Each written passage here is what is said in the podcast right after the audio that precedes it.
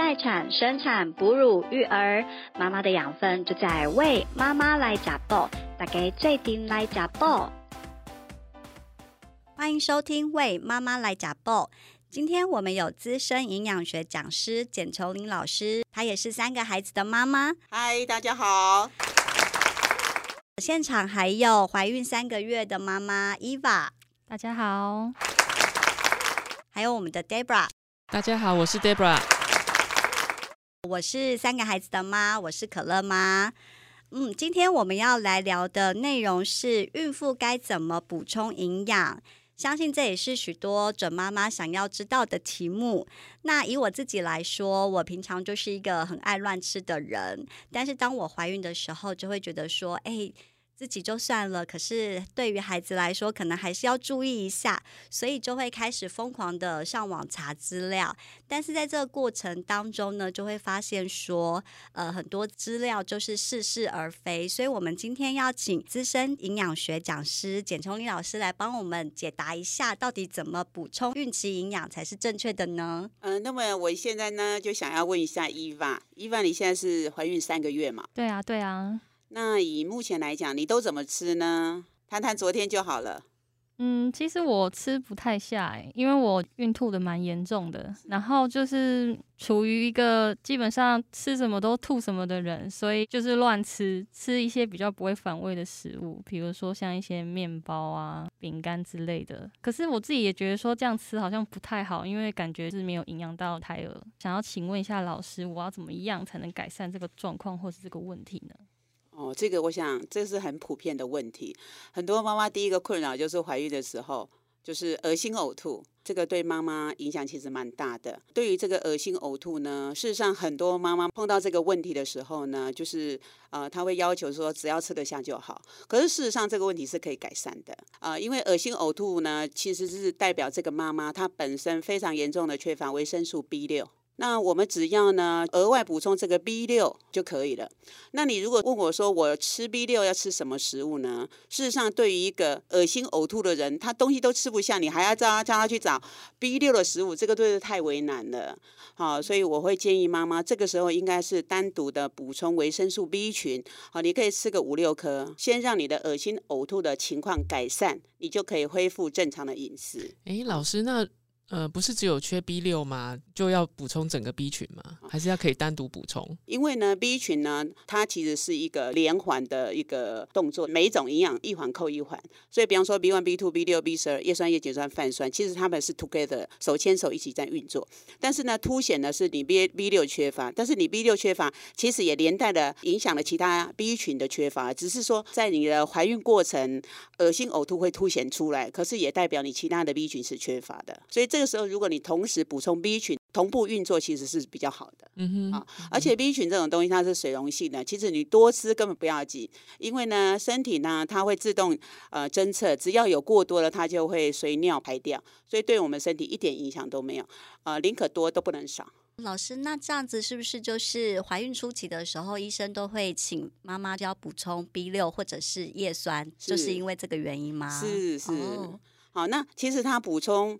B 六是改善孕吐，补充叶酸呢，是因为呃孩子的神经在建造的过程当中呢，这个叶酸对他来讲非常的重要。如果缺乏叶酸的话，会导致神经缺陷。可是，一样补充 B 群是一个最好的选择。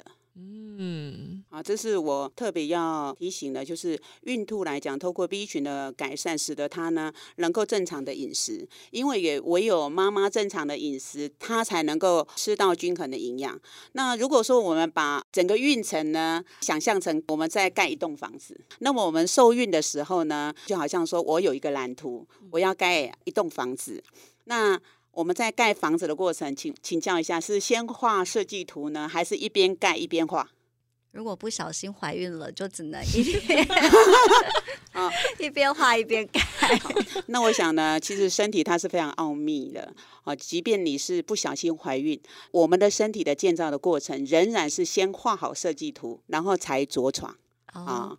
那伊娃，你怀孕三个月了嘛？是的。那我请教你了，就是我们在怀孕的时候，这个受精卵是在哪个地方相遇的？就是精子跟卵子在哪里相遇？输卵管吗？很正常啊。很多人真的什么在哪个地方相遇都不知道，所以其实，在狭道相逢嘛，就是输卵管。啊，那他相遇的时候呢，就是一旦有受孕成功，他不会马上着床，大概要七天左右。哎，那这七天在最近？就是常常有就是艺人可能胎停啊，嗯还是其实我身边的朋友也蛮多，嗯就是到了可能八周啊，就突然没有心跳，是偶尔会听到身边朋友有这样的案例耶。那这个就是怎样？就是说，呃，我们受孕的时候，他大概要七天画好设计图。画这个设计图呢，就是整个受精卵本身起了非常大的变化。所以你的鼻子像谁，身材像谁，其实在那受孕的七天大概就决定了。那设计图画好了之后，我们的子宫也在起变化，所以我们的子宫在那七天呢，它也同时同步。同步的时候呢，就是着床的准备，它就做好了。因此呢，七天之后它才会着床，着床之后呢，脐带才会跟 baby 连接。那这个时候呢，妈妈本身的养分才会开始供应给 baby，然后那个细胞的变化才会从一个变两个，两个变四个，四个变八个。所以，我们从盖房子这个概念来看的话，就是说，一旦是着床成功之后，就开始施工了。嗯，好，那我请教你们，就是施工的时候呢，什么最重要？建材吗？答对了。啊，建材最重要吗？所以你今天是要、啊、海沙屋，还是要那个钢拱结构的？嗯对不对？这个就是决定孩子的体质了。嗯嗯是不是？好，那我们在建造来讲，不管你今天是要三房两厅，还是四房三厅，那建造好了之后呢，baby 的身体建造就不由妈妈控制了，全部自动化。什么时候要建心脏，什么时候要建胃，好，小肠、大肠，其实是完全不受妈妈控制，唯一妈妈控制的就是建材，嗯，谁要供应？妈妈，哦，妈妈的妈妈的嘴巴，是不是？对，所以你今天妈妈选择什么样的建材，你吃下什么样的食物，就等于给孩子啊、一个好的建材。什么样的建材？啊那么建材的话，就是一定要均衡的饮食嘛。均衡的饮食指的是什么？糖类、脂肪、蛋白质、维生素。矿物质对不对？还有充足的水分，还有纤维，少一个都不行。所以呢，你看我们正常的家庭就是吃饭配菜嘛，是不是？那你配菜吃饭配菜的情况下，你觉得种类多好呢，还是种类少好？多多才好嘛，嗯材料才多嘛。嗯你看人家高沙郎讲假崩红地多，嗯意思是什么？你今天皇帝来到你家，你可以啊煮个两菜一汤，还是三菜一汤给他吃吗？满汉全席，对你，你要这样给他吃，拖出去怎样？就砍了，是不是？那更何况你你现在要孕育一个宝宝，你今天在肚子里面养的健健康康的，那你孩子生下来，妈妈好不好照顾？啊，你如果把他养得好，这个孩子是来怎样报恩的？所以天使宝宝是可以自己培养的。当然啦，就是建材嘛，是不从在？肚子里就开始。对。那老师有没有建议他怎么吃比较好呢？啊，我最常给人家的建议的话，就是最重要就是半一一三。现在的人呢，就是活动量不是那么大，就嗯半碗饭，哦，每一餐半碗饭，哎，然后呢，一呢就是一碗菜嗯，一碗菜，啊，一个拳头大的水果，好，水果。三份蛋白质，三份蛋白质，哎，一颗蛋就是一份，嗯。一块田字形的豆腐就是一份，嗯。一个手掌的肉就是嗯一份。嗯。手掌的鱼、手掌的海鲜，你的虾子呢，把它排一排，就是一个手掌，就是一份。老师是说一餐的量吗？对，哦，就是那一天要吃几餐？三餐呢、啊，三三三三份蛋白质其实一点都不少，因为以一个孕妇来讲的话，我们一个人的蛋白质的量最少一公斤都要一公克。哇，我们一一般人好像都 都不是这样吃的，我没有办法三餐都吃一颗蛋吧？三餐一颗蛋是很好，因为蛋其实在所有蛋白质里面，它是最好消化，它的消化率呢是呃九十九趴以上，它是最好的完全转化的蛋白质。很多的孕妇到后来为什么会水肿？其实它最大的原因就是因为它的蛋白质不足。哎、我刚刚看到那个伊娃进来时候鞋子很紧哎，为什么要偷看我的鞋子？啊，那如果伊娃呢，她三个月就鞋子很紧的话，那她后期呢就非常麻烦，就很很容易会有妊娠的高血压。嗯嗯，妊娠高血压，是水肿跟妊娠高血压有这么密切的关系吗？哦，当然啦、哎、老师，那我们如果本来没有高血压的，也要注意吗？要要非常的注意。好，那我们就思考看看，就是说你想看，如果你的细胞是肿胀，水肿就是细胞肿胀。嗯，那假设你这个细胞肿胀，会不会压迫到微血管？会啊，那如果你压迫到的是我们的血管，嗯那血管的空间会不会变小？那我们的心脏负荷会不会变大？就没有办法过去，那个血液就没有办法过去。所以你的血压就升高了。好，因此你要改善，你要预防这个妊娠高血压，最好的一个方法就是你不要让身体水肿。那我们身体在调节水分的是蛋白质，所以我要先多补充蛋白质，预防水肿，是然后才能就是尽量避免妊娠高血压的发生。对蛋白质哦不仅可以、水肿跟水喝的多寡有没有关系，也没有太大的没有太关系大关系。哦，是这样，是啊，有人说我都没有喝水，为什么还肿？对啊，身体本来就有呃，就是维持平衡的功能，嗯所以你心情很好，心情很差，身体还是会让你回到一个原点。你喝很多的饮料，最后你的血糖还是会回到平稳。好，你很兴奋、很生气，血压会忽上忽下，但是我们正常的身体功能还是会让它回到原点，就是回到一个平衡状态。所以这个调节呢，完全就是靠蛋白质。了解了。所以多补充蛋白质，在整个孕期来说，都是每天应该要做的事情。是，那另外一个还有很多的孕妇，她其实是一直在忍受抽筋。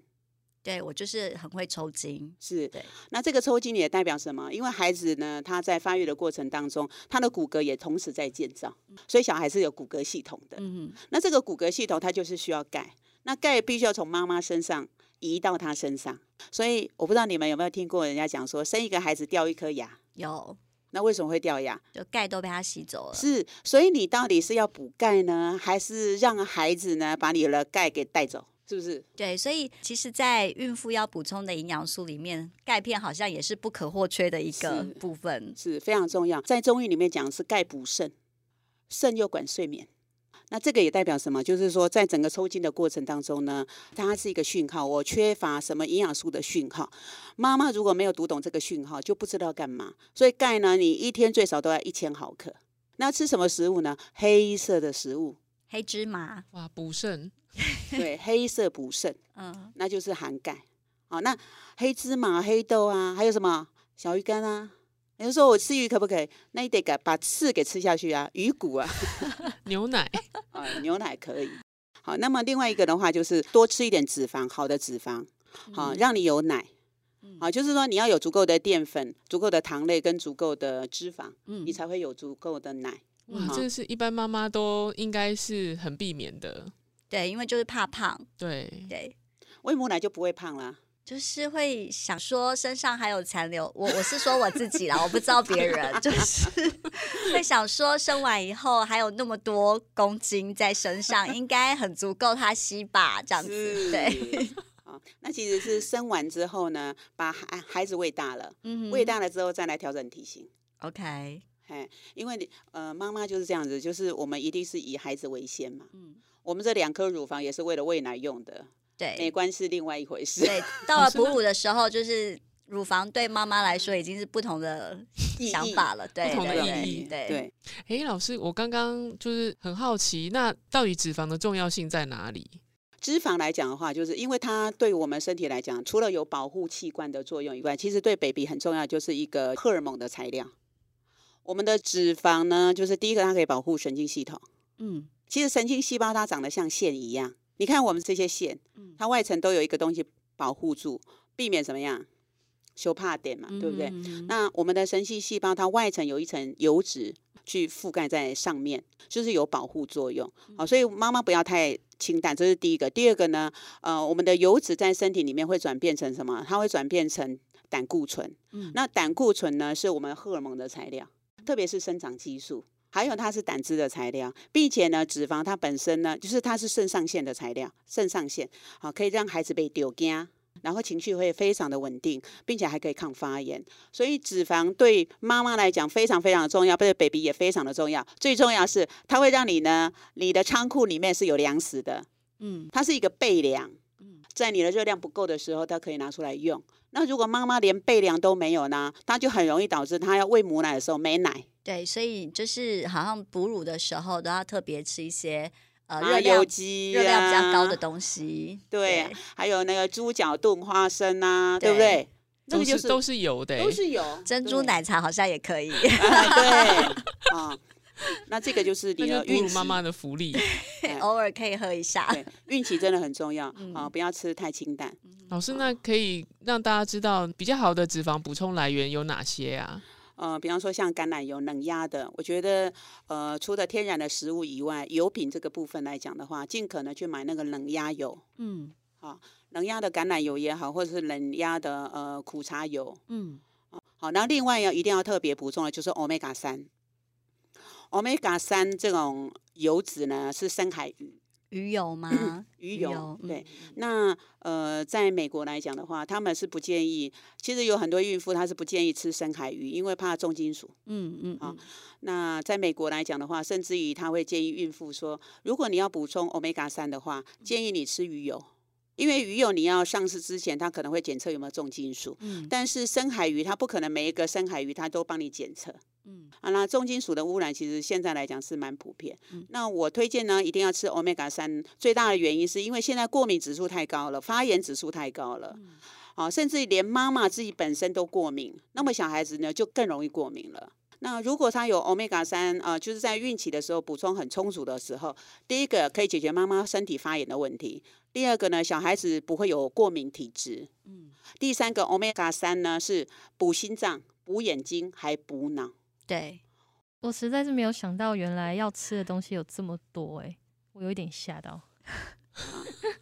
啊但是你提早知道是很好。呃，为母则强嘛，就是 当妈妈就需要补充这些东西。应该是说，当了妈妈才让你正视健康的重要。其实还没当妈妈之前，你土壤就要肥沃了。嗯，所以有一些妈妈就是在备孕的时候，她就会开始去吸收这些知识，然后让自己可以准备好的状态。对，当妈妈可不是一件容易的事情。我们光是开个车都还要去考驾照，对，对不对？那车子了不起就是撞坏了，可是 baby 养坏了呢，嗯我们一辈子可能就会后悔了。所以为什么均衡很重要啊？加崩烘对多，真的要丰盛嗯啊！呃，不要把自己当成就是难民在吃饭，吃个泡面，要不然就是吃个卤肉饭，就这样子，没有爱自己，嗯是不是啊？你就把自己当皇后看待好了。嗯而且怀孕的时候本来就是非常重要的。其实就算是我阿妈没有学过营养，啊，我怀孕的时候他就说你爱加开营养的啦，哎，打行拢爱加啦。嗯，对不对？对，我们他根本不需要什么 A B C D，他都不知道，但是他就知道什么都得吃。嗯老师，那我相信就是像伊娃这样子，听到现在他已经不知道该吃什么了。就是 老师可不可以给我们大概一些范本？例如说，呃，像您拿如果怎么样能够保持甲苯红对多这样子打行龙甲，然后嗯可能你大概举一些例子吧，可能你的三餐都怎么样准备？我觉得孕妇呢，她有当然有分两种嘛，哈，一种的话就是她没有上班，嗯一种是有上班嗯。如果是针对上班的妈妈来讲，可能她每一天早上要弄一个丰盛的早餐，可能对她来讲是有一点困难。那我个人建议的话，就是说，你可以找一个比较好的早餐店，就是你可以告诉他我大概什么时间会来拿这份早餐，你帮我预备好。啊嗯哼，现在其实有比较讲究的早餐，你可以设定每一个早餐大概是一百五十块。嗯哼，那有人说，啊，一百五十块好贵哦，我早餐都吃五十块。好，在饮食里面呢，早餐是最重要的，嗯第二个是午餐，晚餐是最不重要的。那么我们现在来想想看，如果你的朋友请你去吃晚餐，那一餐是一百五十块，你觉得是很好还是普通而已？普通，普通嘛，对不对？如果朋友去请我去吃晚餐，这一餐五百块，我就觉得哇，好兴奋哦。那既然早餐这么重要，而且你是一个孕妇，你吃一百五十块一点都不过分吧？没错，所以你只是把晚餐的钱挪到早餐吃而已。但是如果你早餐是吃的一个丰盛的早餐的话，那么对你整天的精气神都会非常的好，而且你的食物放在早餐吃，你是不是比较好消化？你如果相对的呢，你是晚餐吃的非常的丰盛，但是你晚上吃的那么丰盛，其实我们晚上的肠道消化是比较差的。好，所以我觉得我要建议妈妈就是在把晚餐吃的钱挪一百块嗯到早上来。嗯哎，那这个是一定可以。那如果说你今天是一个在家里的，那是比较容易的。我觉得一个早餐呢，啊，比方说你爱吃的猪排，也可以在早餐吃啊，对不对？一个猪排，两颗蛋，或者是一颗蛋配一杯豆浆，嗯，啊，然后呢，呃，可以再煎一个牛排，我觉得是一个很好的早餐。我觉得其实是，如果你愿意的话，把它当成是有的孩子的礼物啊，就是因为生了这个宝宝，我可以享受这种 nice 的早餐。好，那如果说你是有家人在的，可能呃有的是妈妈会帮你准备的，嗯那是最幸福不过了。其其实这个我我还蛮有感触的，就是我们的同事啊，就上礼拜有一位刚好生产，然后呢，她是剖腹产，哦，那前面就是因为她也是有一些困难这样子。我知道的就是她在孕期的时候呢，就她婆婆已经买了所有的这些营养补充给他，是当然他的三餐也不马虎，是，对。那我看到他宝宝的照片，我其实不太相信，就是说他早上生的，哦，然后下午看到照片，那个那个宝宝感觉已经已经是满月的感觉，就是很熟，是很熟。然后我更讶异的是，因为嗯，我们大部分听啊，因为我我们自己是自然产嘛，那也有很多剖腹产的同事，他们就分享说，嗯他们剖腹产可能要等到第三天、第四天嗯才有办法有母奶。是可是我们这位同事呢，他大概第一天傍晚开始要拿起吸乳器来刺激的时候，他想说反正也还有好几天，是可是呢，他刺激的时候十五分钟居然已经可以挤出一管的初乳。对啊，这整个就是超前进度。小孩跟妈妈都超前进度，对对对对对对对，那我想请问一下，因为像刚刚我就一直听到，就是尽量要补充哪些东西。是可是其实我想知道，说孕期常常会听到有人说，哎、哪些东西不能吃？嗯比如说像什么咖啡啊、嗯巧克力啊是这种类似这种有咖啡因的食物，或者是其实我也很常听到，比如说有人说什么海鲜类的啊，什么小孩会过敏啊什么的，啊，所以对对冰的食物不要吃啊什么的。嗯 可是我想知道说这些东西有影响我这么多吗？有没有什么地雷食物是孕妇真的不要碰的？我觉得地雷食物就是就是那个垃圾食物是地雷。嗯，泡面，对，我觉得最大的地雷就是垃圾食物，还有就是加工食物，嗯，加工食物，啊然后另外一个就是素食。麦差佬那种素是食，我觉得这个这个是比较严嗯重啊、就就是比较影响比较大的啦。那至于你说咖啡，我想咖啡因其实有助于心脏脉搏的跳动。嗯咖啡因不能吃，是因为它会影响钙的吸收。嗯好，所以如果你已经呃抽筋了，又爱喝咖啡，那当然那个钙的摄取量，要么你就是加倍补充钙，要么你就减少咖啡因。